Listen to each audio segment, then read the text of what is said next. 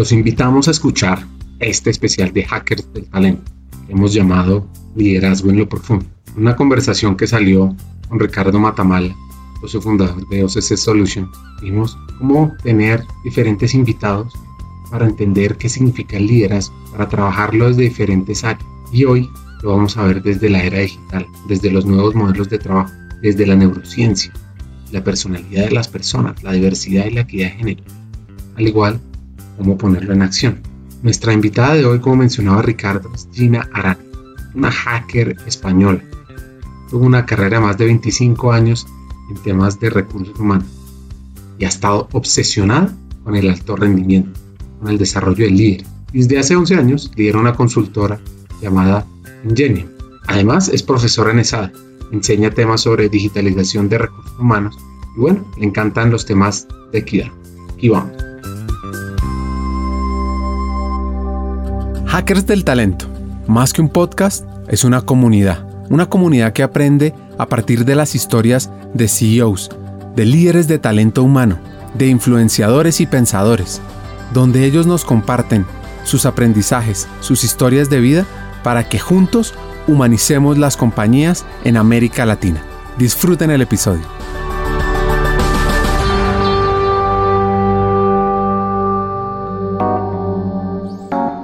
Pues muy temprano se dio cuenta sobre un tema, que es claro, claro, pero a veces se nos olvida. Mi camino no es el típico camino. Yo entré en el mundo de la empresa muy joven, Ricardo, y aprendí muy rápido que el elemento netamente diferencial entre empresas era su gente, ¿no? Las personas. Pero no solo eso, sino que además ellas podían ser, creo firmemente en ello, fuente de competitividad. Me obsesioné, como te decía antes, en esa optimización de procesos, en la mejora continua. Mi llave aquí siempre es en mi cerebro la mejora continua. Yo tengo una doble trayectoria de hecho, tengo una trayectoria académicamente de ciencias. Cuando era muy, muy jovencita estudié biológicas, lo cual me permitió más tarde profundizar en temas de psicobiología. La otra trayectoria profesional, pues es en el ámbito de la administración y dirección de empresas, en la dirección de recursos humanos, ¿no? Pero como te decía, me permitió formarme también en esta disciplina que es la neurociencia, la neurociencia cognitiva. Yo ya provenía del ámbito de la comunicación y en el mundo de la empresa verifiqué en la práctica porque al final esto es muy empírico, que esta, la comunicación es siempre la llave, ¿no? Es la clave para que las personas progresen eficazmente como equipos, que sea un ente, que un equipo sea, funcione prácticamente como un ente, ¿sí? De forma muy eficaz y por tanto las empresas a las que pertenecen, ¿no? Las personas. Entonces, como te decía, me formé en neurociencia cognitiva y la apliqué al liderazgo, que ahí también fue el punto de unión con la Escuela de Negocios ESADE, porque desarrollé, estudié, y aquí ha habido mucho ámbito de estudio, el neuroliderazgo. Y eso tiene que ver mucho en cómo te adaptas a las personas y esa es una obsesión para mí, ¿no? Entonces, para que los líderes y las líderes obtengan cada día mejores resultados, pues tienen que escuchar mucho, conocer mucho a su gente, ¿no? Hoy en día, Ricardo, en unos tiempos de extrema incertidumbre, está clarísimo, ¿no? Que la eficiencia sostenida en el tiempo de un equipo no solo se mide por los outputs, por los resultados tangibles, medibles, etcétera, etcétera, ¿no? Hay dos variables más y ahí está mi ámbito de trabajo. Y una es el aprendizaje, el aprendizaje entre miembros de un mismo equipo, que después pueden ser miembros de otros equipos, porque también se desintegran los equipos. Funcionamos mucho por proyectos. Y la otra variable es las relaciones sociales, porque te permiten que las personas se conozcan más. Yo aprendo de ti, cómo tú trabajas, pero aprendo cómo eres también. Y de, de esa forma encajamos. Y eso es lo que nos permite afrontar juntos cada ola, cada tsunami, cada cambio que viene, ¿no? Esa es mi foco, digamos. Entonces, hay dos variables en las cuales está muy interesada nuestra querida invitada de hoy. El aprendizaje entre personas cuando están en equipos de alto desempeño y el aprendizaje social. Antes de seguir y hablar sobre neuroliderazgo, voy a hacer un paréntesis y voy a explicar qué es la neurociencia cognitiva. Esta disciplina científica surgió en los 80 por el desarrollo de modernas técnicas de neuroimagen y es que poder ver el cerebro humano en vivo, tanto de forma estructural como a nivel funcional, abrió un mundo nuevo de exploración. Tal desarrollo ha posibilitado el estudio de la actividad cerebral asociada a diferentes funciones psicológicas complejas en sujetos humanos, hasta entonces vedada al científico, y con ello se ha logrado un avance sin precedentes en nuestro conocimiento de la organización funcional del cerebro humano, y eso abre nuevas perspectivas de investigación, así como importantes aplicaciones en la práctica clínica. Ahora, ¿qué es neuroliderazgo?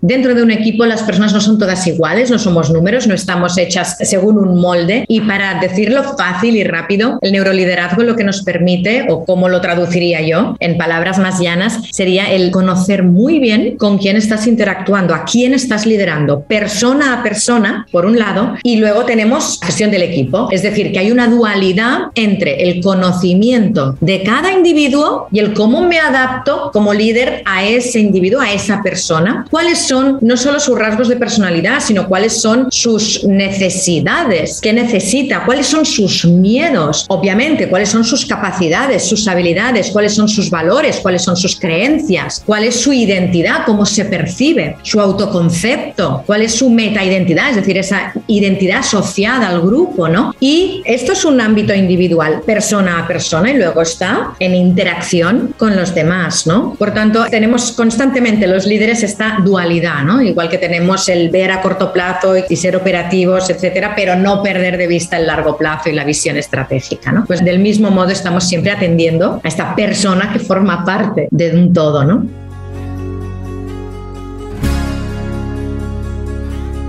Hay una diferencia entre ser un líder y ser un jefe. Los dos se basan en la autoridad. Un jefe demanda obediencia ciega.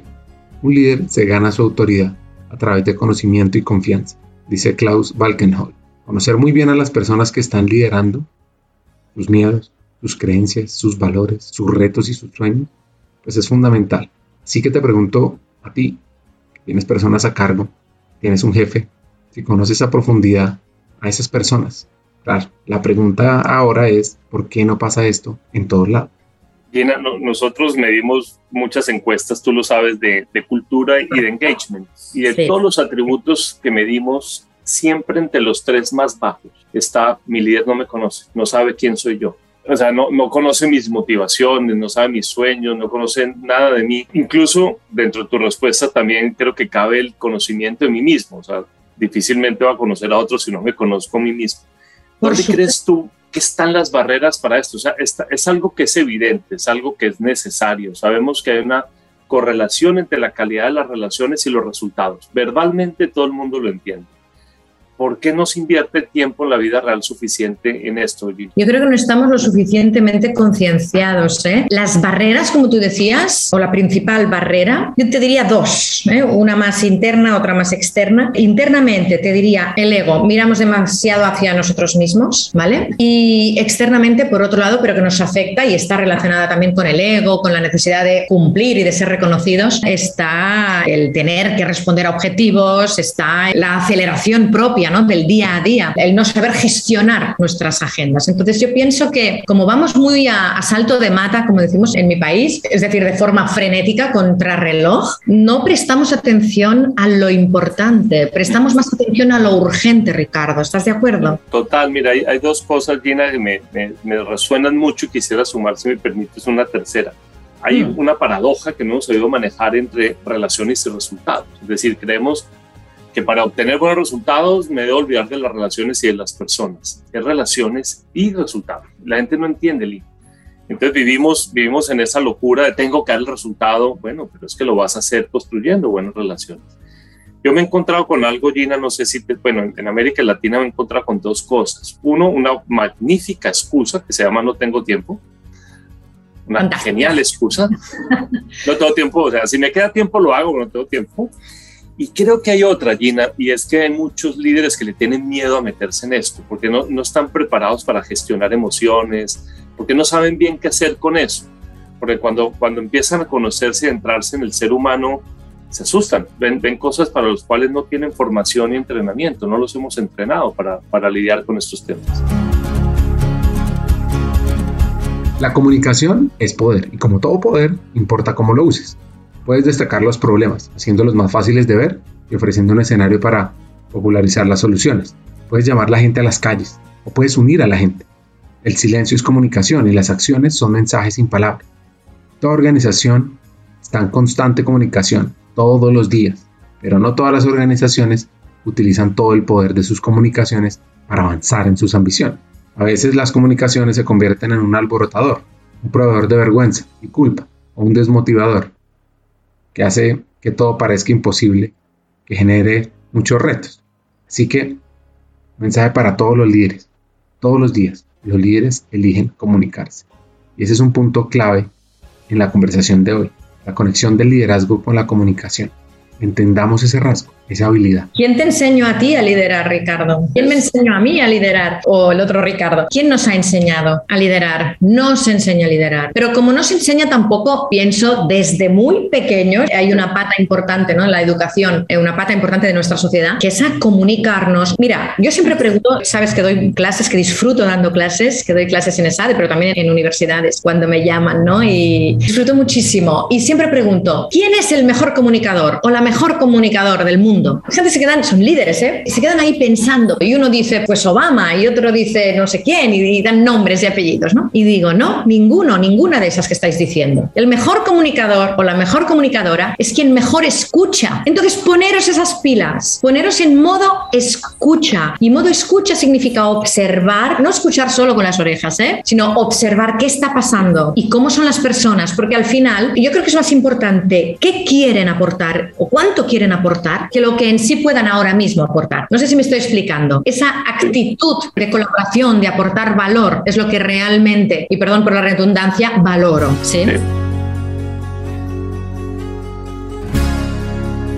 Así como la comunicación es poder, la pregunta que uno se hace ahora es qué tiene que ver el aprendizaje y el conocimiento de las personas. Pero escúcheme, Ricardo, mira, hay un estudio, y esto es algo que está demostrado con datos. ¿eh? Antes te decía, os decía, la eficiencia sostenida en el tiempo de un equipo no se mide solo por los outputs, por los resultados, se mide también por el aprendizaje mutuo y por las relaciones sociales, ¿no? Porque eso nos hace fuertes como equipo para ir avanzando. Bien, este último dato, esta última variable que es el conocimiento de las personas, según el estudio que mencionaba, que se hizo dentro de una empresa bastante grande, aumentando en un 50% el conocimiento entre las personas, aumentaban los resultados, disminuían los errores, pero aumentaban los resultados un 10%, pero es que los errores disminuían un 19%. Las desviaciones presupuestarias, Ricardo, disminuían un 30%. Eso es optimizar o el camino de la optimización, ¿no? Entonces no podemos ir perdiendo por el camino. Con lo cual, más allá del dato, de la cifra, ya a mí me parece bastante mm, indicador, ¿no? De que es evidente que si nos conocemos más, lograremos mejores resultados, cometeremos menos errores porque nos conocemos más. Yo sé cómo tengo que entregarte mi parte del trabajo como cliente interno, ¿no? Que eres mío si estamos dentro de un equipo. Entonces, sé cómo debo manejarme con las demás personas del equipo. Sé cómo son, cómo trabajan, cómo prefieren, qué necesidades tienen, ¿sí? Y ellos me conocen a mí también. ¿Cuándo rinden más? ¿Cuándo rinden menos? ¿Cómo se desempeñan? Entonces, eso hace también, obviamente, que se reduzca, ¿no? La desviación presupuestaria. Adicional a eso, los líderes de hoy deben aprender a convivir con la incertidumbre. La incertidumbre se refiere a anomalías epistémicas que implican información imperfecta o desconocida. Se aplica a las predicciones de eventos futuros, a las mediciones físicas que ya se han realizado o a lo desconocido. La incertidumbre surge en entornos parcialmente observables y o estocásticos, así como debido a la ignorancia, la indolencia o ambas. Surge en cualquier número de campos, incluyendo los seguros, la filosofía, la física, la estadística, la economía, las finanzas, psicología, sociología, ingeniería, meteorología, meteorología, ecología y ciencias de la información. En otras palabras, es la falta de certeza, un estado de conocimiento limitado, donde es imposible describir exactamente el estado existente, un resultado futuro o más un resultado posible. Yo siempre digo, si me permites, porque esto es algo que trabajamos mucho con líderes y más desde los últimos dos años, la incertidumbre. Y cuando hablamos de incertidumbre, hablamos, oh, no sé qué va a pasar, no sé qué va a pasar. Bueno, hay un grado de incertidumbre, un grado elevado de incertidumbre, que es el grado, lo llamamos el grado 4, pero hay otros grados de incertidumbre. Es decir, al final, bueno, hay, hay ciertos niveles de incertidumbre. Puede que suceso A ocurra o no ocurra. Eso también es una incertidumbre, pero ahí tengo más poder de decisión. Y por tanto, yo creo que tenemos que tomar un poco de perspectiva decir, bueno, pues, ¿qué va a venir? ¿Qué va a pasar? Bueno, vamos tomando decisiones conforme vamos valorando el grado también, ¿no? De incertidumbre, de innovaciones tecnológicas que van a ir llegando. Bueno, pues nos iremos adaptando y iremos decidiendo, ¿no? Todas las incertidumbres son tan, tan, tan, tan, tan elevadas. Siguiendo con esas características del líder, hay dos puntos sobre los cuales debemos profundizar, que vienen a partir de una historia de Ricardo Matamala visitando a un amigo y a su familia. El otro día entré a la casa de un amigo que tiene hijos todavía adolescentes y tuve como una especie de, no sé, de epifanía, porque entré a saludar a sus hijos que hacía no, mucho tiempo no veía. Y entro al cuarto y le digo, bueno, ¿qué hacéis? Y dice, estamos jugando. Yo lo vi solo. ¿Y qué? Con unos amigos. ¿Y dónde están tus amigos? Pues cada uno en su casa. Bueno, ¿y qué estáis haciendo? Estamos asaltando un banco. No me, no me distraigas ahora que estamos asaltando un banco. Yo, yo decía, yo me acordaba cuando salía a jugar fútbol a la calle y se me rompían los pantalones y saltaba por las tapias con mis amigos y decía, claro, estamos en un cambio muy fuerte.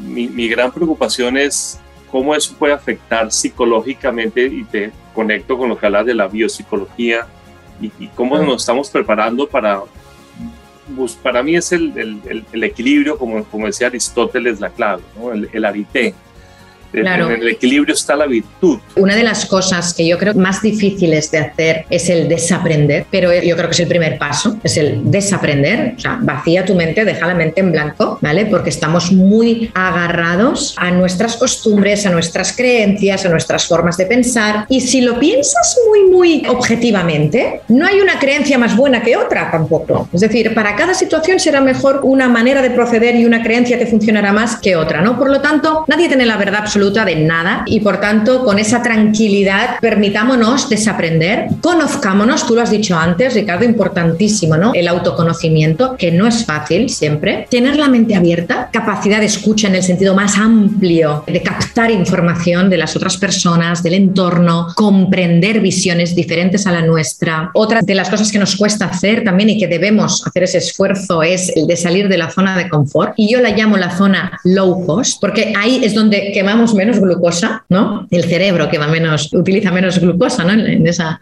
zona de confort. Por tanto, yo la llamo la zona low cost. Y hay que pensar que nada nuevo crece allí, ¿vale? Entonces, ¿esto qué supone? Salir de esa zona de confort. Mentalmente, ¿eh? Mentalmente, como actitud. Eso supone gestionar el miedo. Están las empresas llenas de esa emoción, miedo, en todas sus variantes e intensidades, ¿vale? Gestión del miedo y de la inseguridad. Por eso, tú muy acertadamente ya lo has avanzado, ¿no? Los profesionales de la psicología o de la psicobiología van a tener mucho trabajo en el futuro. Es una profesión en auge. Preparémonos para ello, ¿no? Y finalmente te diría también que tengamos esa actitud de mente abierta, pero también la de el cambio es lo normal. El cambio es la constante. Asumámoslo. Entonces, presumamos que el cambio está, que está ahí. Luego no lo hay, perfecto, pero a priori pensemos que sí. Y mentalicémonos que eso implica asumir también ciertos riesgos. Pero si asumimos riesgos acompañados, con conocimiento, rodeados de talento, con mentes creativas, con mentes capacitadas, con líderes orientados, orientadas, sí, desde luego el riesgo disminuye o por lo menos el miedo disminuye, ¿no? Hagamos una pausa. Pocas veces las organizaciones se enfocan en la cultura de aprendizaje o en el modelo de creación del contenido que sus empleados consumen. La obsolescencia del contenido es el enemigo número uno en los programas de capacitación corporativa. Cerca del 40% del contenido disponible en el mercado no se ha en los últimos dos años. ¿Cuándo fue que actualizaron los contenidos internos de capacitación por última vez? Hay una plataforma que ha sabido apalancarse de la economía de creación de contenidos, Udemy. Con más de 55 millones de estudiantes, Udemy es hoy por hoy el destino de capacitación virtual más grande a nivel global. Lo que hace único y diferente a Udemy es su modelo de marketplace. Expertos del mundo real pueden transmitir su conocimiento en cursos ágiles, actualizados y con el sello de calidad de la validación social de millones de estudiantes. El 74% de los cursos de Udemy han sido actualizados en los últimos dos años. Y cerramos esta pausa, continuemos con el episodio. Por supuesto, el tema digital está en la agenda de esta conversación y debe estar en la agenda de los próximos años. Mucha paciencia y adaptación, mucha escucha, mucho conocimiento, valorar a cada persona por lo que quiere aportar, lo que desea aportar, busquemos qué desea aportar y si no, no debe estar. Si no aporta, que aparte. Y por otro lado, además de esta vertiente humana, los y las líderes de futuro y de hecho cualquier persona dentro de una organización, pero especialmente los líderes, deben pensar en clave digital constantemente. En clave ya lo hemos dicho, pero en clave digital también. Vamos a hacer una reunión, ¿cómo lo hacemos en digital? Vamos a compartir, ¿cómo lo hacemos en digital? Vamos a mejorar, ¿cómo lo hacemos en digital? Pensemos siempre igual que la clave de sol está en el pentagrama. Vamos a ver cuál es nuestra clave digital para hacer las cosas. Y ese es el líder digital, humano, humana, pero que piense en digital y a futuro, a largo plazo.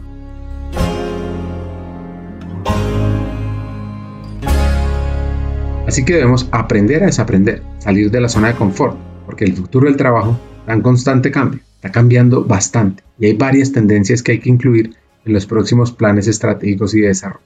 y buscar esa conexión emocional con la gente de una manera mucho más creativa que lo que hemos venido haciendo en el pasado, si queremos tener a la gente realmente comprometida. Gina, mencionaste la palabra automatización. Yo no, cuando hablo de estos temas, no dejo de imaginarme qué debió sentir alguien en febrero de 1936 con la película Tiempos Modernos de Charles Chaplin. Y vuelvo después y claro, yo me remonto cuando era un joven y en 1973 vino El hombre de los 6 millones de dólares, se llama en España El hombre nuclear. Astronauta, su vida está en peligro. Lo reconstruiremos. Poseemos la tecnología para convertirlo en un organismo cibernético poderoso, superdotado. El hombre nuclear. Hoy en día esos 6 millones de dólares serían como 41 millones de dólares, es el cálculo. Pero es un poco, es, eh, venimos del el hombre y la máquina, o sea, el hombre usando la tecnología para lograr cosas. Ahora hay una simbiosis distinta entre el ser humano y la tecnología. ¿Cómo, cómo va a jugar eso? ¿Qué ves tú en términos de esa del impacto que todas estas disrupciones van a tener nosotros como sociedad. Pues el futuro del trabajo es híbrido, en primer lugar, lo primero que nos viene a la mente, ¿no? Pues este aprendizaje que hemos hecho, gracias, entre comillas, a la pandemia, ¿no? Y hemos tenido este, este aprendizaje a marchas forzadas. Los puestos de trabajo se automatizarán en gran medida. Esto quiere decir, cuando decimos automatización no me refiero a poner robots en las cadenas de producción, me refiero a que tu puesto de trabajo, mi puesto de trabajo, lo vamos a desmenuzar, lo vamos a subdividir dividir en tareas para poder elegir aquellas que se pueden automatizar y podemos ahí aplicar tecnología y que quede la parte más pensante, la parte creativa, la parte estratégica al talento humano. ¿no? Pero bueno, decía, los puestos de trabajo se automatizarán, trabajaremos en entornos digitales, obvio, que nos van a obligar a aprender más todavía a comunicarnos, porque lo que hemos hecho con la situación forzada ¿no? de tener que teletrabajar y por tanto utilizar medios digitales, hablarnos y tener reuniones a través de, bueno, no, voy a decir ahora un soporte u otro, pero a través de pantalla, ¿sí? En el fondo no es teletrabajo, ¿no? En el fondo hemos puesto un aparato ahí, ¿no? Y una pantalla y ya está. No, el teletrabajar implica una gestión emocional, implica una competencia comunicativa. No nos comunicamos igual por pantalla que en presencial, que en una reunión. Se pierden cosas, ¿no? Por lo tanto, ahí tenemos que mejorar nuestras competencias a la hora de comunicarnos. Vamos a tener trabajo a la hora de formar a las personas para que se comuniquen eficazmente en entornos digitales ¿no? Síncronos y asíncronos, ¿eh? porque va a haber mucha asincronía y tenemos que ser muy eficaces allí. Hay que traspasar, en definitiva, ¿no? Y conectar la pantalla, o sea, traspasar la pantalla para conectar con lo humano. Además de eso, que es el híbrido, que son la automatización de puestos de trabajo, etcétera, etcétera. Además de eso, las nuevas generaciones van a trabajar para diferentes empresas. A lo largo de los años, ¿no? Las diferentes generaciones hemos visto como cada vez más saltábamos de un trabajo antiguamente o en la generación de nuestros padres lo que se valoraba era, o lo que se llevaba era entrar muy joven en una empresa y jubilarse en esa misma empresa, o al máximo pues dos empresas. Se dice que nosotros hemos estado ya por lo menos en siete empresas, ¿no? Los que somos generación X o generación millennial. Los que suben ahora van a trabajar para siete empresas quizá, pero a la vez, no de forma secuencial, sino de forma simultánea. Eso nos plantea un reto importantísimo y tengo que deciros que yo estoy en una cátedra de estudio precisamente para ver cómo porque esas varias empresas para las que vamos a trabajar en remoto, en híbrido, ¿sí? Tienen culturas distintas. Entonces, ese es el reto importante, ¿no? Y cómo las personas que tienen su personalidad, que tienen sus necesidades, su capacidad de adaptación, cómo van a adaptarse a diferentes empresas para las que van a estar trabajando simultáneamente, con culturas distintas. La persona es la misma, ¿no? Entonces, se trata ahí de estudiar y eso es, o ya nos daremos las respuestas a futuro, ¿no? Pero sí es cierto que hay una gran verdad aquí y es que necesitaremos generar ese sentido de pertenencia, esa alineación con nuestra cultura. Y me refiero a cada una de las empresas para las que van a estar trabajando estos jóvenes, ¿sí? Y confirmamos ¿no? que la competencia clave, relacionada también con el trabajo en equipo, pero competencia clave, Ricardo, es la adaptación. Yo creo que ahí precisamente la fuerza está en el equipo, que nos vamos a adaptar y que nos puedan suplir, por decirlo así, ¿no? que en un momento dado podamos apuntalarnos los unos a los otros. Así lo Hay un concepto y es que todo lo que hoy es una realidad en algún momento de la vida era una utopía. Claro. Y todo lo que hoy nos puede parecer utópico probablemente algún día sea realidad. Uno no sabe hasta dónde llega un límite si el péndulo en algún momento se devuelva.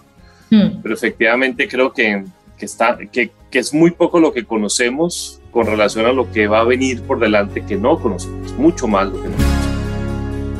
Y esto lo lleva uno a pensar que entre las personas compartan el tiempo de los empleados para diferentes retos personas que trabajan en múltiples empresas? Bueno, ante todo, la tecnología va a estar o debe estar al servicio de los hombres, ¿no? En sentido genérico, de los hombres y de las mujeres, de las personas. Como decía antes, ¿no? La automatización va a ser exponencial, va a ser exponencial, esto es la ley de la disrupción, ¿no? Pero la capacidad de innovación está en la mente humana. Pues quien no comprenda eso va a quedar atrás en la carrera digital, en la carrera de la automatización, en la carrera de la tecnología. Porque esa capacidad de innovación que está en la mente humana, eso es la fuente de competitividad. Y si me permites, yo te diría que vamos a tender a una competitividad colaborativa, un poco al hilo de lo que estábamos hablando en el anterior apartado, ¿no? Entonces, cuanto más digitales, más habilidades humanas deberemos practicar para comunicarnos y para crecer como equipos, ¿no? ¿Hasta dónde va a llegar esta simbiosis persona-máquina? Mira, hemos perseguido nuestros sueños, Ricardo. Siempre vamos atrás, ¿no? Yo recuerdo esta película Back to the Future, Regreso al Futuro, tradujimos en, castellano, y veías al personaje Marty, ¿no? Iba en un patinete que volaba, se aprochaba las zapatillas, ¿no? Automáticamente, se secaba la ropa automáticamente. Estas cosas ya están hechas. Entonces, nosotros soñamos, soñamos con avances tecnológicos y luego los perseguimos y los logramos. Así que esto es inacabable. Por tanto, ¿dónde vamos a llegar? Yo creo que es imposible predecirlo. Vamos a llegar donde nos lleven nuestros sueños, a lo que podamos imaginar, todo lo que la mente humana sea capaz de imaginar. En la práctica yo me estoy imaginando chips, es decir, a mí ya me molesta el móvil, es decir, yo teléfono, el celular ya me molesta, ya me gustaría hacer algún gesto con la mano, con el dedo o tocarme una parte de la piel y ya estar llamando a la persona con la que quiero conectar, ¿no? Es decir, hay cosas o enviar un mensaje, etcétera. Lo que está clarísimo es que la tecnología avanza disruptivamente, aceleradamente, por lo que los seres humanos lo que tenemos que hacer es avanzar en qué? En nuestra capacidad de adaptación tanto hasta donde nos lleven nuestros sueños, Ricardo. Como dice Elon Musk, creo que con el tiempo probablemente veamos una fusión más y más clara de la inteligencia biológica y la digital, algo que permitirá al ser humano mantener su relevancia en la era de la inteligencia artificial. O eso, o estaremos condenados, parece apuntar Musk. Necesitamos desarrollar habilidades que nos permitan trabajar con las máquinas más que competir contra ellas, dicen las diferentes universidades, especialmente la Universidad de Oxford. Y además, la Federación Internacional de Robótica coincide. En el futuro habrá robots trabajando mano a mano con nosotros, con los humanos, lo que ayudará a reemplazar procesos rígidos de producción con estructuras flexibles. Va a haber una reconversión básicamente.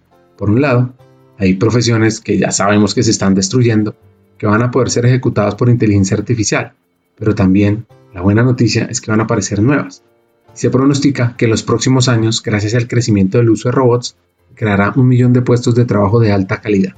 Esto, pues, para Inglaterra. Como saben, a nosotros en Hackers del Talento nos apasiona la humanización. Pero, pero, pero, yo diré algo que no es muy agradable, ¿eh? pero yo abogo siempre, ¿no? Y ya lo hemos dicho al principio y lo compartimos, que digital be human, ¿no? Es decir, ser humano, vive digital, pero ser humano, ¿no? Traspasemos esas pantallas, esos metaversos y seamos humanos, encontremos esos espacios, tenemos esa necesidad, pero ahora viene la parte de lectura, no sé si más radical o más pesimista, no lo sé, yo no la veo negativa, desde luego, pero estamos viendo el humanismo desde nuestra perspectiva. Estamos estamos viendo y valorando si nuestra sociedad es más humana o menos humana desde nuestra perspectiva. Y me pregunto hasta qué punto, y a lo mejor esto es filosofar, ¿eh? pero me pregunto hasta qué punto, viendo las cosas desde nuestro mindset, estaremos viendo de una forma demasiado sesgada. ¿no? ¿Qué quiero decir con ello? Que a lo mejor la sociedad se organiza de un modo distinto. Hoy día estamos apostando por lo humano, estamos apostando por no perder esa calidad humana, esa interacción personal, pero es posible que a la sociedad del futuro, y me estoy refiriendo no a dentro de 10 años ni a 50, ¿eh? me voy más allá, pero es posible el concepto de ser humano y el concepto de sociedad, es decir, el cómo se relacionan los seres humanos, cambie y sea igualmente válido y positivo. ¿Para quiénes? Para los que estén viviendo en ese momento, ¿no? Es decir, preguntémonos también eso, ¿no? Esa parte más, no sé si llamar aislada, biónica, donde participan humanos y máquinas de igual manera, donde las máquinas toman más protagonismo, a lo mejor es hacia donde debe evolucionar la humanidad, no lo sé, no me gusta, ¿eh? Lo digo ya por delante, no me gusta, no es mi mindset, no es como lo vivo, no responde a nuestras necesidades, pero a lo mejor es hacia donde evoluciona la especie. Nosotros tenemos nuestra forma de vivir, nuestro mindset, nuestra forma de entendernos, de entendernos la humanidad como la entendemos nosotros y tenemos necesidad de relacionarnos, de tocarnos, ¿no? Incluso, con lo cual ya vendrá, todo aquello ya vendrá, pero no olvidéis una cosa, hemos soñado con el futuro durante toda nuestra historia. Miles de años hemos estado soñando con el futuro y lo hemos alcanzado, antes o después. Así que cuidado con lo que soñamos. Hagamos una pausa. Hackers del Talento busca humanizar las compañías, compartir experiencias y mejorar la realidad laboral en Hispanoamérica. Necesitamos de una comunidad, porque solos imposible. Así que tu apoyo es fundamental. ¿Cómo? Compartiendo nuestros episodios por WhatsApp, por las redes sociales, suscribiéndote a nuestras plataformas y comentando. Ya hay varios que se han montado en esta comunidad. Gracias a Crip Bogotá por tu apoyo y cerramos esta pausa, continuemos con el episodio. Uno de los conceptos nuevos dentro de las organizaciones colaborativas es la redarquía, un término que pretende construir las organizaciones del futuro, otorgando más agilidad en los procesos de la empresa y de esta manera pueden mantenerse competitivas ante situaciones de cambio discontinuo. Tal y como dijo James Zoricki en su libro Sabiduría de los Grupos, cuanto más poder le des a un solo individuo frente a la complejidad y la incertidumbre, más probable será que tome malas decisiones. Consecuencia, hoy en día hay muy buenas razones para que las empresas traten de pensar más allá de la jerarquía. Sí, cada vez son más duales las organizaciones y con ello quiero decir lo que has mencionado, ¿no? Para algunos procesos mantienen una estructura jerarquizada, pero la tendencia es para la mayoría de proyectos una estructura redárquica en la que precisamente la persona que en la jerarquía está aquí arriba, en un proyecto está aquí arriba como jerárquicamente, ¿eh? dentro de un proyecto, en la redarquía, es un miembro más del equipo. Yo hoy, por ejemplo, siempre digo que las metodologías ágiles, los marcos de trabajo, me gusta más decir, ¿no? Los marcos de trabajo ágiles, creo que nos aportan mucho aprendizaje. El hecho de estar siempre en beta, ¿no? Y el hecho de que no haya un líder en sí, sí que hay roles dentro de los equipos que trabajan con agilidad o con este framework, pero no hay un líder en sí. Y la persona que es líder jerárquicamente en la estructura más rígida no lo es en un equipo ágil, sino que es parte del equipo, parte del equipo desarrollador, ¿no? Y tiene sus tareas, sus asignaciones y decide junto con los demás. Y a lo mejor ha pasado un tiempo, ese proyecto termina y se integra a otro equipo, ¿no? De ahí la importancia también de saber escuchar, de saber adaptarse, etcétera, ¿no? A otros proyectos, pero también a otras personas, ¿no? Entonces pienso que cada vez más estamos dejando atrás las jerarquías, cada vez más. De hecho, si queremos ser coherentes con el discurso que teníamos antes, lo que conversábamos hace un rato, Ricardo, de que serán las propias empresas las que tengan que tomar un papel activo en decidir cómo se van a relacionar los trabajadores, los colaboradores y colaboradoras con ellas, cuando van a ser varias las empresas para las que colaboren, creo que ahí tenemos también un trabajo que hacer, ¿no? Vamos a tener que flexibilizar muchísimo las estructuras. La jerarquía va perdiendo sentido en el mundo cambiante en el que vivimos, ¿no? Pues mi querida Gina, mil y mil gracias por tu tiempo, por, por todo lo que nos regalas generosamente. Al final uno diría un líder, una líder humano, en lo humano, en un balance con un pensamiento digital o viendo las cosas desde lo digital y con una enorme capacidad de resiliencia y adaptación que mil y mil gracias. Este episodio con Gina Arán, con un gran invitado, es Ricardo Matamala, Es una reflexión sobre el nuevo liderazgo que vamos a necesitar, sobre las redarquías, el futuro del trabajo, el rol del líder, su conexión con la gente, la neurociencia y mucho más. Sigan escuchando Hackers del Talento para humanizar las empresas y vienen nuevos episodios de liderazgo y lo más profundo de cada uno de nosotros.